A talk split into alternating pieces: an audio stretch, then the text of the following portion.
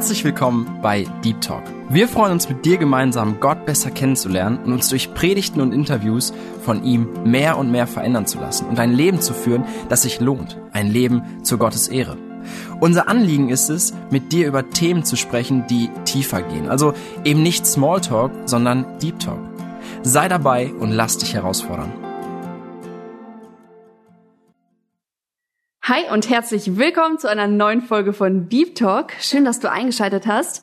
Mein Name ist Tina und ich bin heute mal wieder nicht allein unterwegs, sondern ich habe zwei Gäste. Ein Ehepaar ist es diesmal.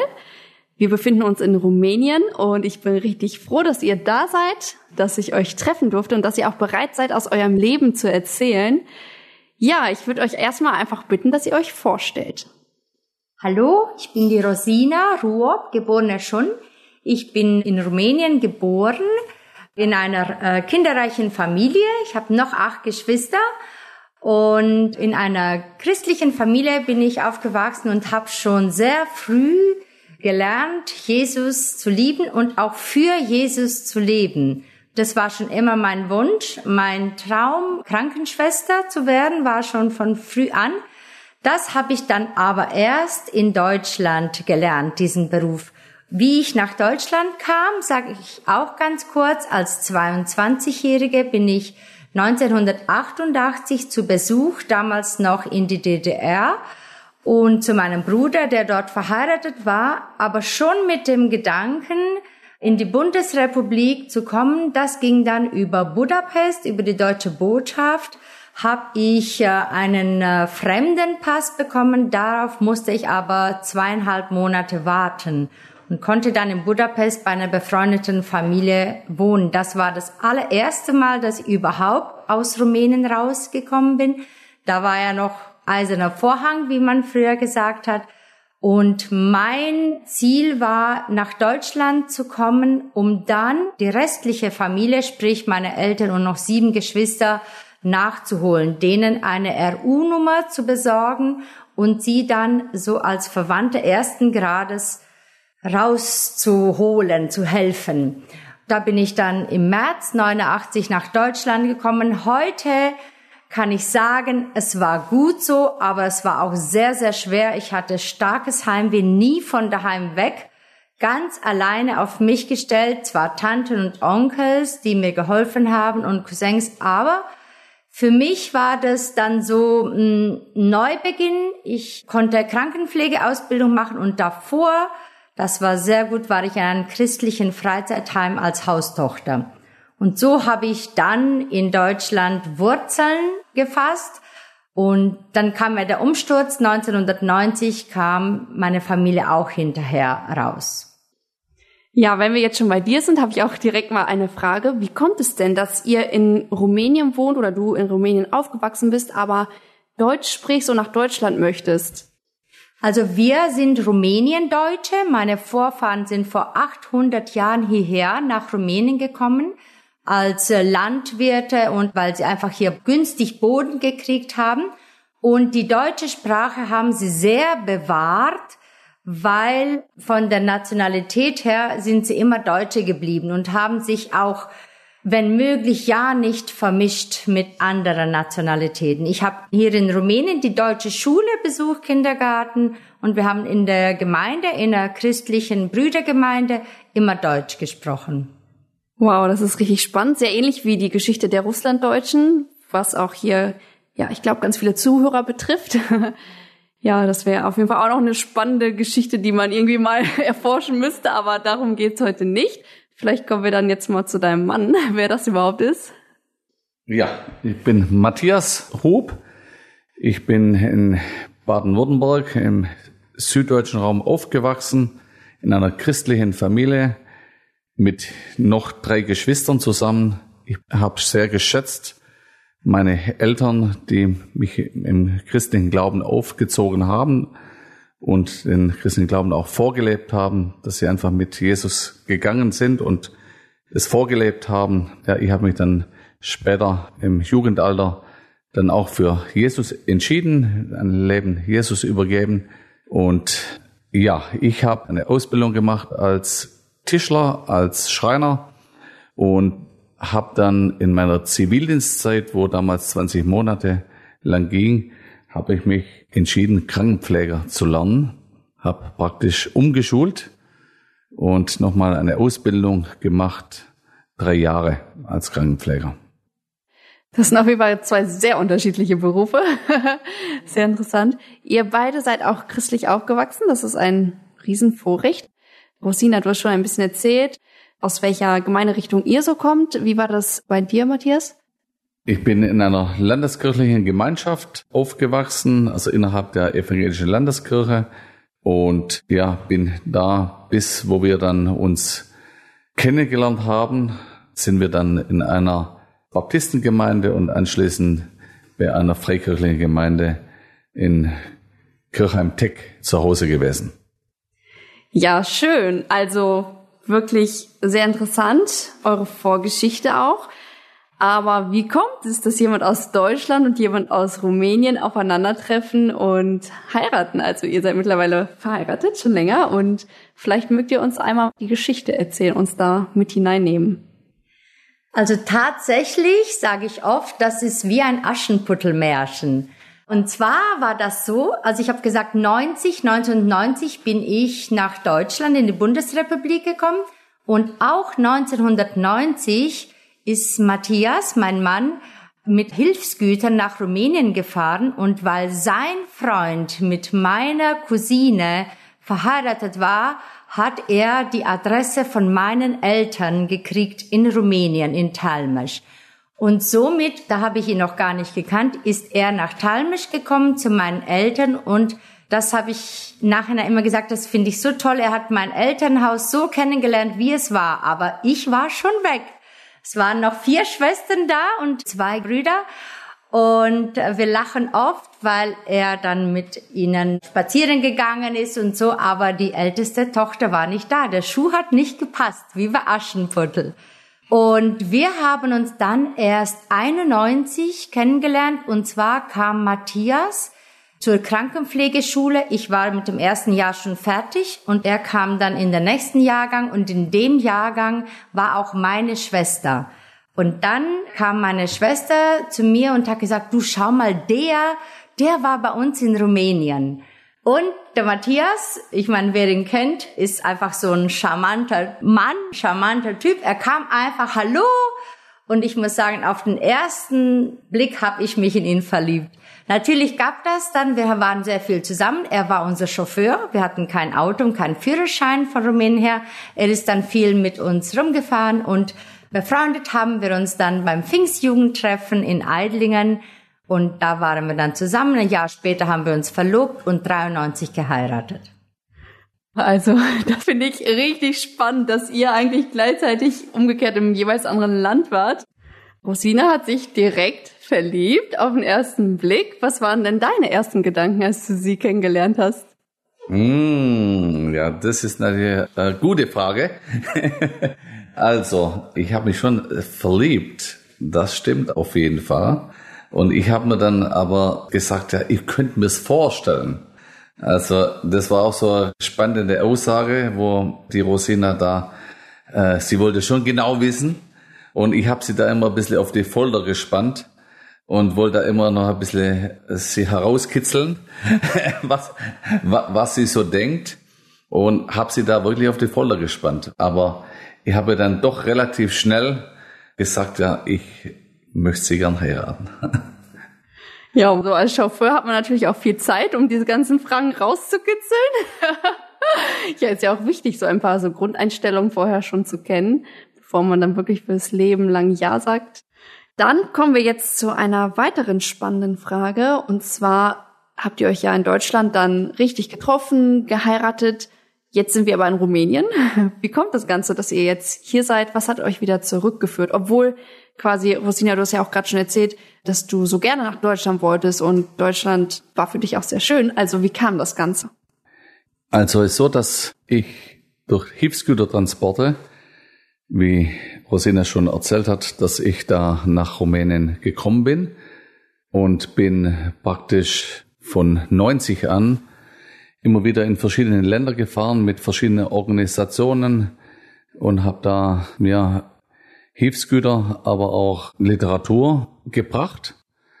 Und in der Zeit bin ich dann immer wieder zu Menschen gekommen, wo ich gemerkt habe, was für Hilfe sie brauchen, besonders alte, Kranke und Behinderte, wo ich gemerkt habe, hey, die Leute, die sind so schlecht versorgt und haben wenig Hilfsmittel, so wie wir das in Deutschland ja gekannt haben, dass einfach ja die Leute in Deutschland rundum super versorgt sind und so viel Sachen haben. Und hier gab es das einfach nicht. Und habe dann relativ schnell gemerkt, ja, dass ich hier die Leute liebe, dass ich gemerkt habe, dass sie Hilfe brauchen und haben dann hier im Land ja nach Personen gesucht, wo wir unterstützen konnten und auch somit eine Krankenschwester angestellt werden konnte, wo praktisch Hausbesuche gemacht haben bei Alten und Kranken und ja Schwerstkranken oft. Und die Leute sind mir einfach ans Herz ge gewachsen und habe dann ja 95, 96 wirklich gemerkt, hey, oder zu meiner Frau dann auch gesagt, hey, lass uns doch nach Rumänien gehen, um da Leute zu unterstützen und so diakonische Arbeit aufzubauen, weil wir gemerkt haben, die Schwester, wo wir angestellt haben, hat es einfach nicht so verstanden, wie wir das gerne haben wollten. Dann 96 haben wir uns dann sehr intensiv damit beschäftigt und Natürlich, wo ich das dann so meiner Frau Rosina gesagt habe, war sie überhaupt nicht so begeistert. Vielleicht kann sie da ein paar Sätze dazu sagen. Genau, kann mich sehr gut erinnern an den Satz, wo Matthias gesagt hat, du Schatz, ich glaube, wir müssen nach Rumänien gehen und denen zeigen, was wir meinen mit Krankenpflege. Man muss dazu sagen, in Rumänien Krankenpflege war sehr fast nur medizinisch. Also Spritzen, Verbände oder so fast, was ein halber Arzt macht. So Krankenpflege hat man hier nicht gemacht als Krankenschwester. Das haben, wenn schon, die Angehörigen gemacht oder die Putzfrauen. Und deshalb hat die Krankenschwester das gar nicht kapiert, was wir gemeint haben. Und als Matthias sagte, ja, ich denke, wir gehen nach Rumänien, habe ich kurz den Atem angehalten und habe gesagt, mm -mm, ohne mich. Also überall hin, aber zurück nach Rumänien. Nein. Das war so meine erste tiefe, ehrliche Antwort. Und dann bin ich gestanden und habe gesagt, okay, ich möchte eigentlich nicht. Aber wenn Gott das will oder wenn Matthias sagt, er will das gehen und ich bin ja seine Frau, wir waren schon drei Jahre verheiratet, hatten schon zwei Kinder, okay, wenn Gott das will, aber dann will ich, dass Gott mir das auch klar macht. Und habe dann einfach angefangen, konkret dafür zu beten. Und es war noch kein Monat und ich habe eine innere Berufung gespürt, so muss ich das sagen. Ich habe gewusst, ja, Gott ruft mich. Es ist der Weg mit meinem Mann zurück nach, Rum also ich sage immer zurück nach Rumänien ist es ja gar nicht in dem Sinne, weil als wir dann wirklich kamen, war hier gar nicht mehr von dem, was ich gelassen hatte, als ich wegging, weil inzwischen war ja der Umsturz gewesen, 90, und die ganzen restlichen Deutschen, die einigermaßen, die eigentlich 90 Prozent, über 90 Prozent der Deutschen haben das Land verlassen. Zurückgeblieben waren wirklich Ältere, die einfach nicht gehen wollten und ganz, ganz wenige. Und dann muss man noch sagen, hier in Rumänien gab es keine Hauskrankenpflege. Diakoniestation, so wie man es in Deutschland kennt, gab es hier gar nicht. Und dann habe ich gedacht, okay, doch, das passt schon zu uns. Wir sind beide Krankenpfleger, wir sind beide offen für Gäste und so, wir waren noch jung, so um die 30 rum, hatten schon zwei Kinder und irgendwie, doch, das konnten wir uns schon sehr gut vorstellen, dann beide zurück nach Rumänien. Ja, wow. Also ich glaube, es braucht auch so eine Berufung oder so eine Sicherheit, auch gerade in Schwierigkeiten, was einen dann durchträgt. Was waren denn hier so eure Schwierigkeiten? Also im Nachhinein muss ich sagen, danke Herr, dass du mich berufen hast, weil große und kleine Schwierigkeiten, die ganzen Jahre, wir sind jetzt schon 26 Jahre hier, kann ich sagen, hat mich das getragen und gehalten, weil ich wusste, ich bin am richtigen Platz, wo Gott mich gerufen hat. Eigentlich die Anfangsschwierigkeiten waren auch sehr da. Wir haben anderthalb Jahre ein Haus, ein altes Haus, das wir kaufen konnten, günstig kaufen konnten, umgebaut, angebaut, ausgebaut. weil wir unten die Sozialstation, Hauskrankenpflegestation und äh, in dem mittleren Stock wohnen wir und oben hatten wir drei Zimmer für Mitarbeiter und drei Zimmer für Gäste. Und die ersten Herausforderungen waren wirklich anderthalb Jahre mit drei Kindern und schwanger und gleichzeitig für die Arbeiter kochen. Das war so üblich am Anfang.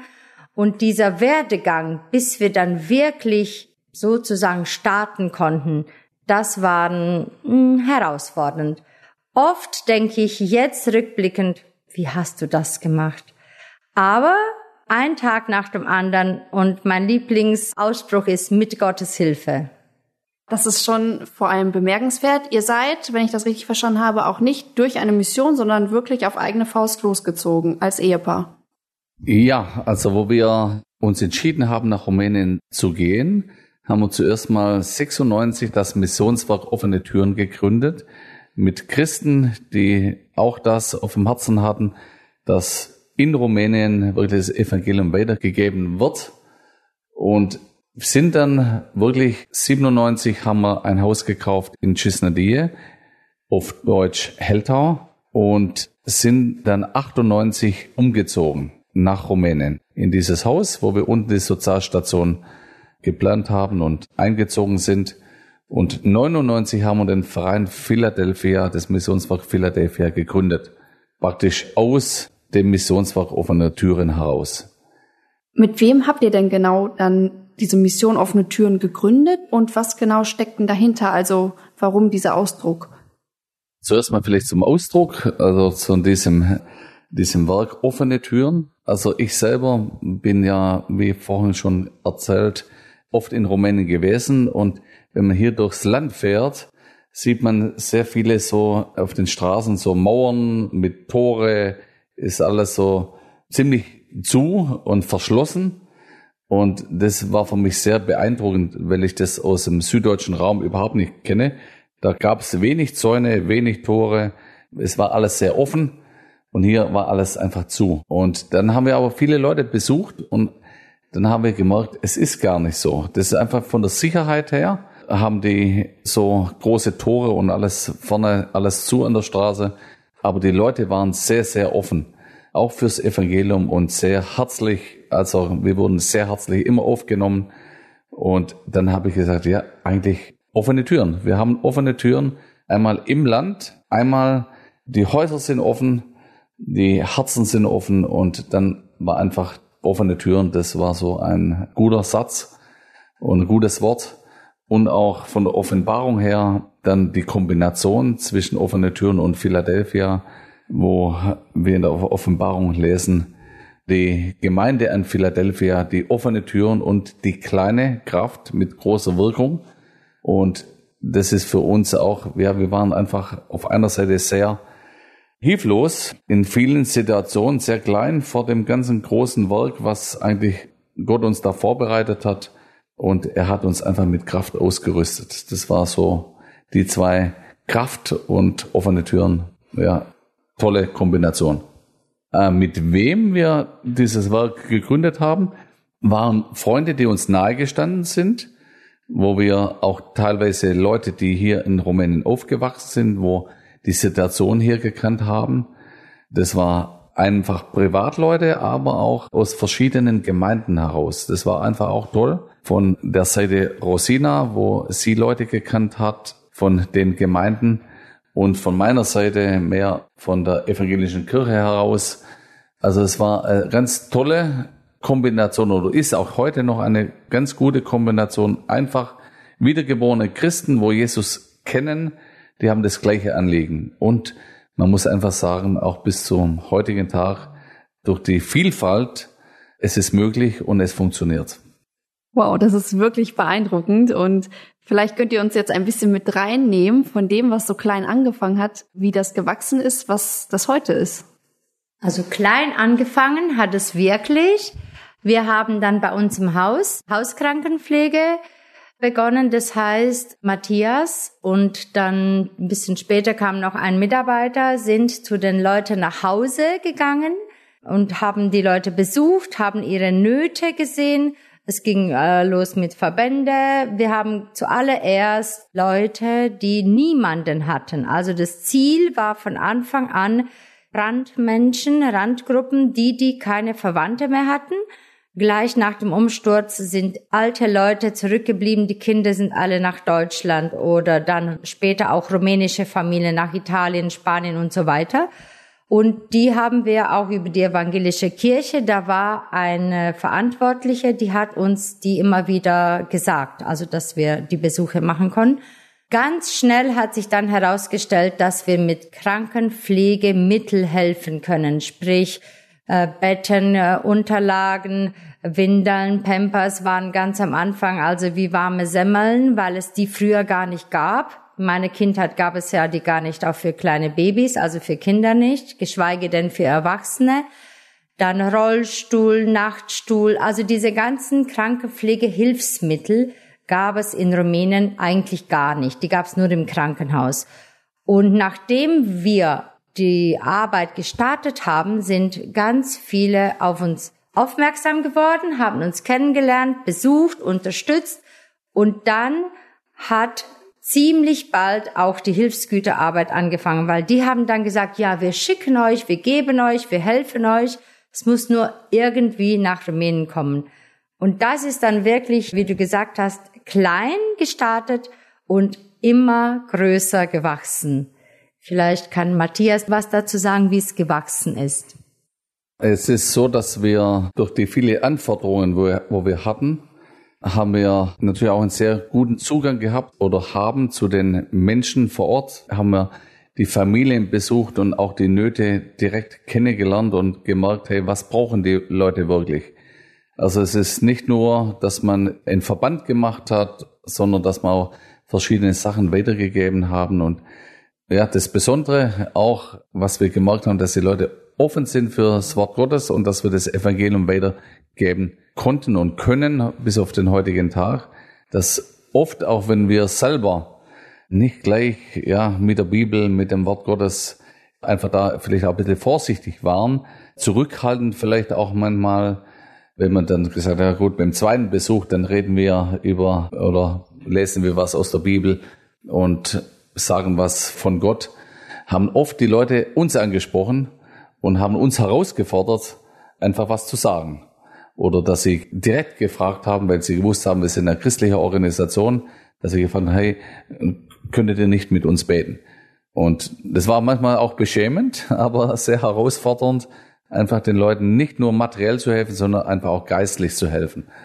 Ja, die Arbeit ist dann sehr schnell gewachsen, weil wir große Anforderungen hatten und auch die Mittel kamen auch, dass wir nicht nur materiell, sondern auch finanzielle Hilfe von verschiedensten Organisationen und Gemeinden, so dass wir dann relativ schnell auch Krankenschwestern, Diakone, Sozialarbeiter einstellen konnten. Und mittlerweile haben wir so 20 Mitarbeiter im Ganzen bei Philadelphia. Und ja, das ist schon war ein Wunder eigentlich, was Gott da getan hat, dass das Werk so gewachsen ist. Und wir haben wirklich mehrere Stationen, nicht nur in Cisnadie, sondern auch in Christian. Dann in Nokrich ist eine Station, in Suceava. Es sind mehrere Stationen, wo wir gründen konnten und aufbauen konnten und wo an verschiedenen Stellen einfach man ein Zeugnis und ein Licht sein kann. Also das ist für mich auch ganz persönlich ein Anliegen gewesen. Wir hatten das an der Ausbildung oder nach der Ausbildung bei den Eidlingern Diakonissen in Teck hatten wir die Schwestern eine Brosche bekommen, die Männer haben eine, einen Anstecker bekommen oder eine Krawattennadel, sowas, wo das Zeichen mit dem Kreuz und viele Sterne da drin. Und das hat mich sehr beeindruckt, auch da, wo ich gesagt habe, ja, wir sollen eigentlich, da wo wir sind, ein Licht sein und ein Zeugnis sein. Und deshalb auch an verschiedenen Stellen, dass man da nicht so auf einem Haufen sitzt, sondern dass man irgendwie rausgeht. Unglaublich. Ich liebe die Stelle, das, was du gerade erzählt hast, dass ihr einfach zu den Leuten gekommen seid und obwohl ihr erstmal ein bisschen zurückhaltender wart, dass sie selber euch angesprochen haben, so oft denken wir so, boah, wir brauchen Freimut her. Ich bin zum Beispiel auch gerade in der stillen Zeit, in der Apostelgeschichte. Und dann denkt man so, wow, wie die da voranpreschen und das Evangelium weitersagen. Und dann kommt Gott aber einfach und ja, öffnet Türen. Passt auf jeden Fall mit offenen Türen, dass die Leute auch suchend sind und ich glaube, das ist eine sehr ermutigende Arbeit. Und ja, heute hier sind wir am Hoffnungshafen. Vielleicht erzählst du noch mal, was genau das ist, wie es dazu kam. Ja, durch die Besuchsdienste, wo wir Familien besucht haben, kranke alte Leute besucht haben, hat man sehr viel Not gesehen. Nicht nur Krankheitsnot, sondern auch viele Menschen mit Sucht. Alkohol, Drogen, Spielsucht, verschiedene Probleme, kaputte Familien. Ja, einfach, wenn man da so ein reingeschaut hat, hat man immer, hey, was ist da eigentlich noch gut? Ist da wirklich alles kaputt? Und das hat mich sehr betroffen gemacht, hat mich sehr beeindruckt und ich habe solche Leute lieben gelernt und habe dann einfach auch, Gott hat mir das so aufs Herz gelegt, sie einfach zu lieben, mit ihnen zu reden, sie zu begleiten, sie aufzunehmen. Und so haben wir immer wieder Leute bei uns zu Hause gehabt, also nicht nur tagsüber, sondern auch in der Nacht und haben so immer wieder mehr Leute betreut. Ambulant, aber auch immer wieder auch stationär bei uns zu Hause in der Familie, in unserem Gästehof oder Gästehaus, wo wir hatten. Und da haben viele Menschen einfach auch ein Stück weit Familie erlebt oder einfach, ja, mir ist es wirklich wichtig, dass wir das Leben teilen, dass wir unser Christsein nicht nur für uns behalten, sondern einfach weitergeben. Dass wir die Liebe Gottes, die uns ja zum ewigen Leben gerufen hat oder bestimmt hat, dass wir die Liebe Gottes einfach auch anderen weitergeben. Und so haben wir relativ schnell gemerkt, hey, wir können das nicht mehr so selber tragen und haben dann Leute gerufen, dass wir gemeinsam beten, dass wir gemeinsam darüber reden, mit den Leuten reden, aber auch Christen haben wir gesucht, wo das ähnliche Anliegen haben, dass wir einfach da gemeinsam daran gehen. Nicht nur, dass wir ihnen äußerlich helfen, sondern dass wir auch viel dafür beten. Da gab es so einen Gebetskreis und aus diesem Gebetskreis heraus haben wir dann ja jemand eingeladen zu uns, wo wir über Weihnachten jemand eingeladen haben, der wo noch nie so richtig in einer christlichen Familie war und der ist dann immer wieder gekommen zu uns, hat dann auch eine Zeit lang bei uns gelebt und hat dann auch bei einer Morgenandacht sein Leben Jesus übergeben. Also das war eine ganz tolle Erleben, Erlebnis, wo wir gemerkt haben, hey, es ist möglich. Menschen sind offen und sie bekehren sich zu Jesus und ihr Leben wird verändert durch Jesus Christus. Und von da an haben wir gesagt, hey, wir können das nicht mehr bei uns zu Hause machen, wir brauchen irgendwie einen Platz, wo wir, wo so Leute ankommen können. Und durch verschiedene Umstände sind wir dann auf den Hoffnungshafen gekommen. Also auf das Gelände, wo wir uns jetzt auch gerade befinden, konnten wir ein großes Gelände kaufen mit einigen Gebäuden drauf, wo wir mittlerweile jetzt teilweise schon umgebaut haben wo Leute ja für eine gewisse Zeit einfach ankommen können und betreut werden können. Besonders Leute mit Alkohol oder Drogen oder auch nach dem Gefängnisaufenthalt, wo Menschen einfach, wir, wir haben gemerkt, dass viele Leute einfach verstoßen sind, auch in Gemeinden nicht aufgenommen werden, so wie sich eigentlich Jesus sich gewünscht hat. Dass wir Leute lieben lernen, auch wenn sie sehr kaputt sind. Und das möchten wir einfach hier beim Hoffnungshafen tun, dass sie ankommen können, dass wir sie betreuen und einfach wertschätzen. Also, weil in jedem Menschen hat Gott einen Wert hineingelegt und ja, dass dieser Wert sich einfach vielleicht so einfach gesagt wieder neu entfalten kann, durch dass sie, wenn sie Jesus kennenlernen, dass er Neues entstehen kann, Neues wachsen kann. Das ist vielleicht ein, ein wichtiger Punkt. Das ist wirklich eine sehr, sehr herausfordernde Arbeit, ein Projekt, was ihr euch da ja vorgenommen habt. Ich denke, das ist ja auch mit vielen Rückschlägen verbunden, weil gerade Leute, die in Süchten stecken, die fallen oft zurück und dann hat man so viel Arbeit investiert, aber ihr seht einfach diesen Wert, wie du es gesagt hast, Matthias, diesen Wert dieser Menschen, wie Jesus ihn sieht und das gibt einen auch die Kraft und das ist wirklich ein sehr, sehr wertvoller Dienst. Das hört man auch sehr raus, dass ihr ein Herz für Menschen habt und vor allem die Gastfreundschaft, das ist mir jetzt auch total aufgefallen. Das ist wirklich ein sehr biblisches Prinzip, dass ihr dadurch auch Menschen erreicht. Oder Matthias, du hast erzählt, dass sich sogar jemand dann bekehrt hat bei euch und wow, das ist einfach, ich glaube, das Größte, was man erleben kann, so, dass Gott da auch Frucht schenkt. Behaltet das unbedingt bei. Also in Bezug auf Gastfreundschaft möchte ich sagen, dass ich das über die Jahre hinweg immer wieder gesagt habe, es ist beidseitig. Also wenn keine Gäste kämen, dann hätten wir auch ein Problem. Erstens sind es immer wieder Ermutiger. Für mich persönlich auch, jeder Gast, der kommt und teilnimmt und sich interessiert für das Werk, ist schon eine Ermutigung in sich. Und gleichzeitig auch die viele Hilfe, Hilfstransport, die kommen und helfen und auch hier nur Interesse haben an der Arbeit oder fragen, du, wie geht's euch? Dann haben wir Unterstützer gehabt, die haben uns begleitet eine Zeit lang, gerade hier beim Aufbau, beim Hoffnungshafen. Wir hatten ja keine Ahnung, wir sind zwar beide Krankenpfleger, aber kann mich gut erinnern am Anfang, die Alkoholiker, die dann da waren, da haben wir auch nicht alles richtig gemacht, die immer wieder verzeiht und immer wieder aufgenommen und ja schon wieder und und da haben wir auch wirklich Leute gehabt, die uns geholfen haben, uns Prinzipien und Strategien und äh, von ihnen erzählt haben, wie sie das machen. Und mir gefallen diese zwei Gedanken in Bezug zum Hoffnungshafen Erstens, es ist das Werk des Herrn und solange es das Werk des Herrn ist, wird es weitergehen, auch wenn es viele Rückschläge, Stolpersteine gibt. Und zweitens sagen wir immer wieder auch unseren Hilfesuchenden, es gibt eine Lösung und die ist Jesus. Also wir können ihnen helfen, aber sie sollten Jesus kennenlernen und ihn lieben und er kann dann ihr Herz verändern. Und deshalb liegt der Schwerpunkt auch wirklich hier beim Hoffnungshafen. Die Leute, die hierher kommen, wird Bibel gelesen, wird gesungen, wird Andacht gemacht, wird gebetet, wird über den Glauben gesprochen, wird Seelsorge angeboten. Also das ist nach wie vor das Hauptziel, dass Gott Herzen verändert und aus dem heraus dann auch die Lebenssituation und sie dann ins Leben wieder integriert werden. Das klingt natürlich alles sehr schön, aber mit Gottes Hilfe ist es möglich. Ja, Amen, kann ich nur sagen. Ich will noch kurz auf eine Sache zu sprechen kommen. Du hast erwähnt, dass wir hier auch so eine Vielfalt haben an Gemeinden oder Leute, die kommen und helfen. Ja, vielleicht noch ein paar Worte dazu, wie das so immer zustande kommt, dass auch so viele Gruppen kommen und hier helfen.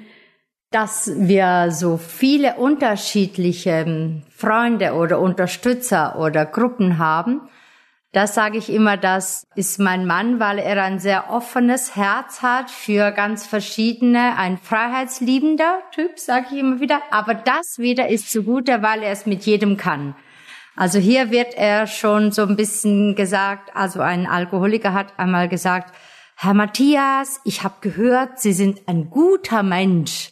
Matthias, sein Herz ist einfach offen, auch für ganz unterschiedliche, also auch für Leute aus der evangelischen Kirche, aber gleichzeitig auch für Leute, die vielleicht nur ihr Projekt kennen oder aber und ich sage immer, das ist auch ein Geschenk, das ist ein Zeichen der Berufung, dass Matthias hier am richtigen Platz ist, weil er offen ist für ganz verschiedenartige Menschen. Und das andere ist, dass ganz viele Freunde oder Leute, die schon hier mal zu Besuch waren, wieder dann nach Hause gefahren sind und ihre Heimatgemeinde davon erzählt haben. Wir haben über die Jahre hinweg Lernhelferinnen gehabt, wir hatten schon Zivildienstleistende, wir hatten ganz verschiedene Besuche und die dann haben wieder erzählt und so sind von ganz verschiedenen Gemeinden Leute gekommen und helfen. Ja, also wir merken einfach, dass Gott so die richtigen Leute zum richtigen Zeitpunkt auch am richtigen Platz hat. Und wir merken das, dass wirklich wir viel Unterstützung haben, auch ganz praktische Einsätze von freikirchlichen Gemeinden, auch gerade äh, Mennonitengemeinden, Pfingstgemeinden, Brüdergemeinden. So eine Vielfalt ist einfach sehr bereichernd. Und wir merken, wenn man so draußen auf einem Missionsfeld ist, dass da manches, was vielleicht einen in den Gemeinden vielleicht trennt, auf dem Feld, auf dem Missionsfeld einfach vielleicht mehr verbindet.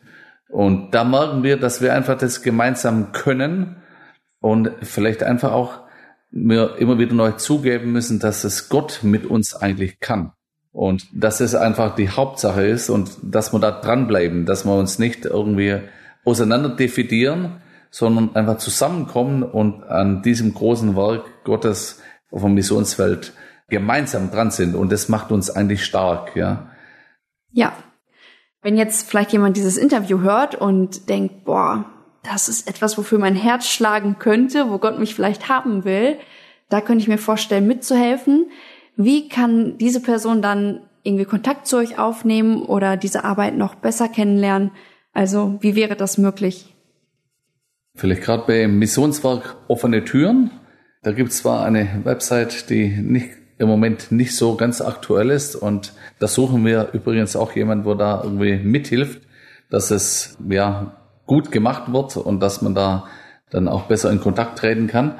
Aber sonst auch bei Segenswelle, beim Radio oder dann bei uns direkt bei Verein Philadelphia, beim Hoffnungshafen oder ja, bei mir dann ganz persönlich. Ja, das ist auf jeden Fall schon mal ein Anhaltspunkt. Genau, du darfst dich gerne bei uns melden, wenn du da Interesse hast, mehr darüber kennenzulernen und wir vermitteln dann gerne. Also prüfe vor Gott einfach, wo er dich haben möchte, wo du ein brauchbares Werkzeug in seiner Hand sein kannst. Ja, und hier ist auf jeden Fall viel Arbeit, so wie fast überall. Die Frage ist dann nicht nur, wo ist Arbeit, sondern wo will Gott mich persönlich haben. Genau. Ja, ich möchte dann nochmal zu euren späteren Dienst kommen. Also ihr macht das ja jetzt schon eine Weile. Und immer dort, wo man das Werk Gottes tut, da gibt es ja auch immer einen Widersacher, der das angreifen möchte. Wo gibt es irgendwie Situationen, wo ihr das auch persönlich bei euch gemerkt habt, wo es einfach Anfeindungen gab? Also eine der größten Herausforderungen, möchte ich sagen, in diesen letzten 26 Jahren war, als unser fünftes Kind mit sieben Monaten an Krebs erkrankte. Das haben wir hier in äh, Rumänien diagnostiziert. Und das war so ein Schock für uns, ein Erschrecken. Und gleichzeitig haben wir das gespürt, Nein, also hier ist ein ganz klarer Angriff nicht nur auf das Mädchen oder auf uns als Familie, sondern auf die Arbeit. Weil morgens haben wir die Diagnose erfahren und abends sind wir nach Deutschland gefahren, weil wir dort versichert sind, weil mein Mann ist ja da angestellt als Missionar. Und wir hatten die Möglichkeit zu fahren und dann haben wir unsere älteste, die war acht Jahre alt, die blieb in Rumänien das hatte auch Gott so vorbereitet. Da war eine junge Frau, die hat ein soziales Jahr bei uns gemacht. Die kam im August, übrigens auch von einer Mennonitengemeinde. Und die war dann da, die blieb dann mit der Jula hier und mein Mann und ich fuhren mit den anderen vier Kindern nach Deutschland. Die Caroline, so hieß unsere Jüngste, hatte da eine OP und auch Chemotherapie. Und die Zeit war sehr schwer. Sehr schwer, und ich muss sagen, auch gleichzeitig herausfordernd, aber so wie wir damals Jesus und Gott erlebt haben, in der Hilflosigkeit, in der Trennung, in dem Unsicherheit, möchte ich auch nicht missen, weil ich kann mich gut erinnern, dass wir dann gesagt haben, nein, jetzt erst recht, weil manche hatten gesagt, ja, komm dir nicht zurück nach Deutschland, jetzt habt ihr ein krankes Kind und so, und haben gesagt, nee, wir kommen nicht zurück nach Deutschland. Der Herr weiß das. Wir sind dankbar, dass wir das Kind in Deutschland behandeln können im Krankenhaus.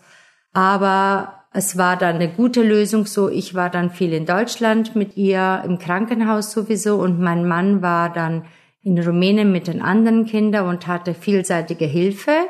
Auch innerhalb der Sozialstation. Die Mitarbeiter waren da. Und ich muss sagen, wir hatten nur 50 Prozent Chance, dass das Kind überlebt.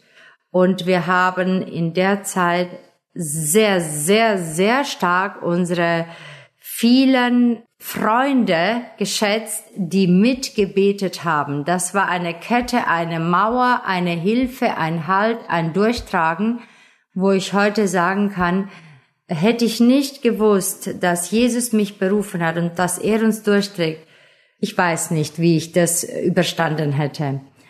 Und äh, ja, es ist ein Geschenk, ein Wunder. Wir haben viel gebetet, Herr Jesus, du kannst die Caroline gesund machen, wenn es dein Wille ist.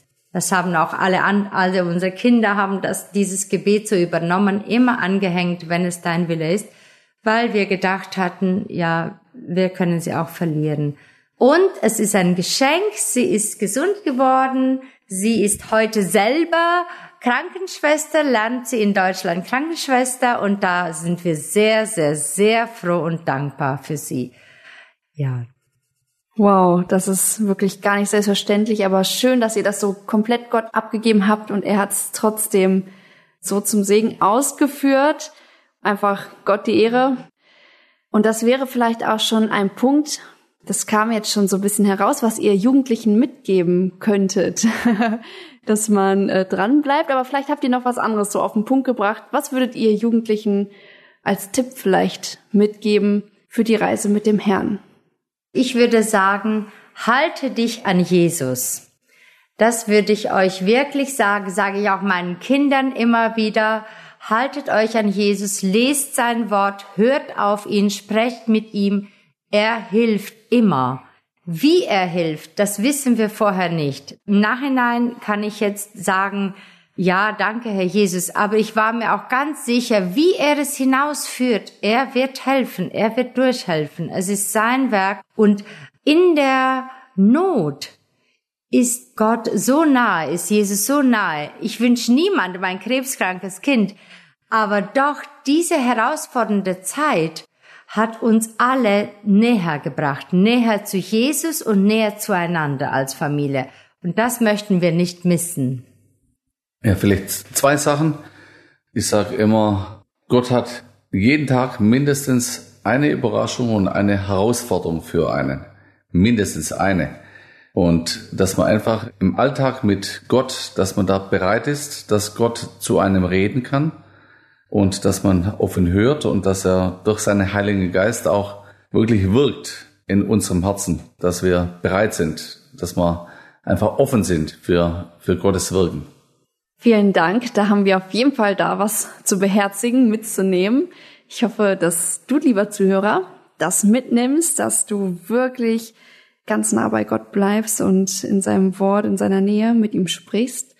Und wir kommen so langsam auch leider schon zum Ende. Aber ihr habt hier ganz bestimmt auch Anliegen, für die wir beten dürfen, können, sollen, was den Hoffnungshafen oder Projekt Philadelphia offene Türen, was das alles anbetrifft. Ein paar Sachen habt ihr schon so ein bisschen erwähnt, aber vielleicht noch mal kurz zusammengefasst. Wofür dürfen wir beten? Also ein großes Gebetsanliegen ist für uns beide, Matthias und mir immer wieder, dass Gott Mitarbeiter beruft mit Herz für die Menschen, mit Herz für diese hilfsbedürftigen Menschen. Und ich sage deshalb Mitarbeiter mit Herz, weil wenn wenn du in deinem Herzen diese Sehnsucht hast, dieses Bedürfnis hast, Menschen zu helfen und das aus Liebe zu Gott, dann bist du am richtigen Platz und dann wirst du auch die Hilfe erfahren.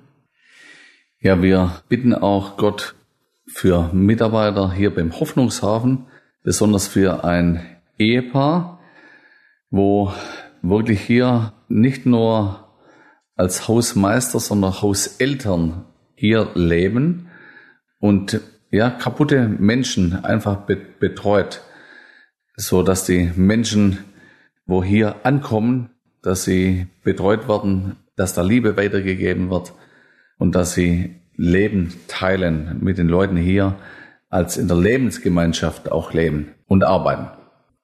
Ein sehr wichtiges Gebetsanliegen ist, dass Gott die Herzen der Menschen vorbereitet, die wir besuchen und dass wir den Freimut haben und auch nicht vergessen, dass das die Hauptpriorität ist, dass wir den Menschen von der Liebe Jesu weitersagen, dass sie durch die Vergebung wirklich erlöst und errettet werden können und dass es sich lohnt, Jesus nachzufolgen und dass wir diese offenen Türen dazu nutzen und den Menschen von Jesus erzählen.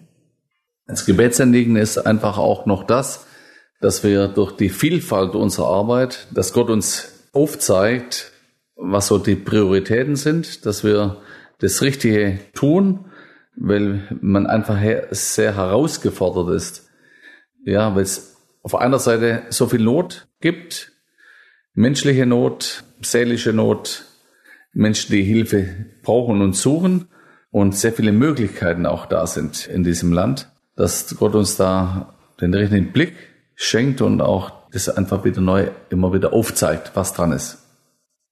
Danke, dass ihr diese Anliegen mit uns teilt und ich hoffe, dass ihr das auch wirklich spürt, dass da Menschen für beten und dass dieses Werk einfach weiter vorangeht, das Werk des Herrn.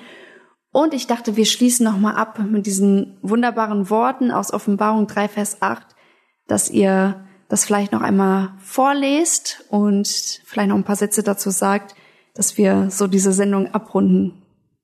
Ja, dort steht, ich kenne deine Werke, siehe, ich habe eine geöffnete Tür vor dir gegeben, die niemand zuschließen vermag, denn du hast eine kleine Kraft und hast mein Wort bewahrt und hast meinen Namen nicht verleugnet.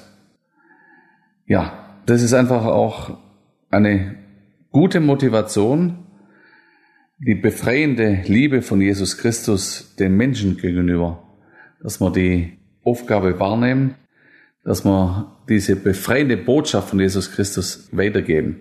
Ja, gerade da, wo wir dran sind, mit Menschen in Berührung kommen, wo es ziemlich dunkel aussieht und kaputt sind, dass ja die Liebe Jesu sie berührt im Innersten und dass da Veränderung geschieht. Und einfach auch allen, die da zuhören, wir glauben an Veränderung, weil Jesus groß ist und ja, mächtig ist. Herzlichen Dank. Also ein sehr ermutigender Abschluss und ja, das glaube ich auch. Jesus, der tut es, er bewirkt es und wir dürfen einfach Teil davon sein. Das ist auch ein großes Geheimnis, ein Wunder und ja, da bin ich dem Herrn sehr dankbar für.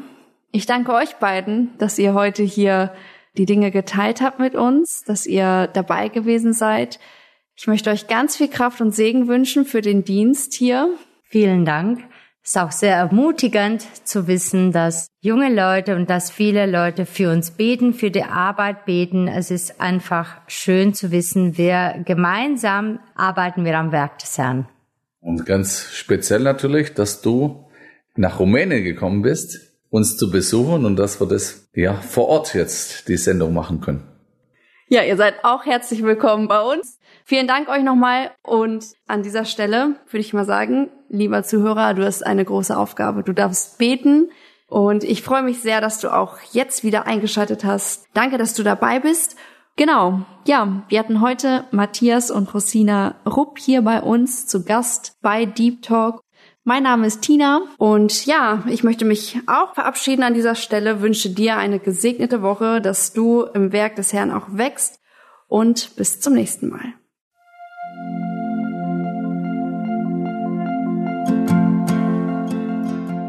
Schön, dass du heute dabei warst. Wenn es für dich ein Segen war und du etwas mitnehmen konntest, dann teile Deep Talk gerne mit deinen Freunden und fühle dich frei, auch uns ein Feedback zu schreiben. Wir würden uns da sehr darüber freuen. Wenn du heute zum ersten Mal dabei warst oder eine Sendung verpasst hast, kannst du alle vorherigen Sendungen auf Spotify oder auf Soundcloud finden. Mehr Infos über Deep Talk oder Segenswelle allgemein findest du auf www.segenswelle.de oder auf unserem Instagram-Feed, auch unter Segenswelle zu finden. Falls du Fragen und Anregungen, zum Beispiel Themenvorschläge hast, schreib uns gerne. Wir wünschen dir noch eine gesegnete Woche mit den Worten aus Kolosser 3, Vers 17. Und was immer ihr tut, in Wort oder Werk, das tut alles im Namen des Herrn Jesus und dankt Gott dem Vater durch ihn.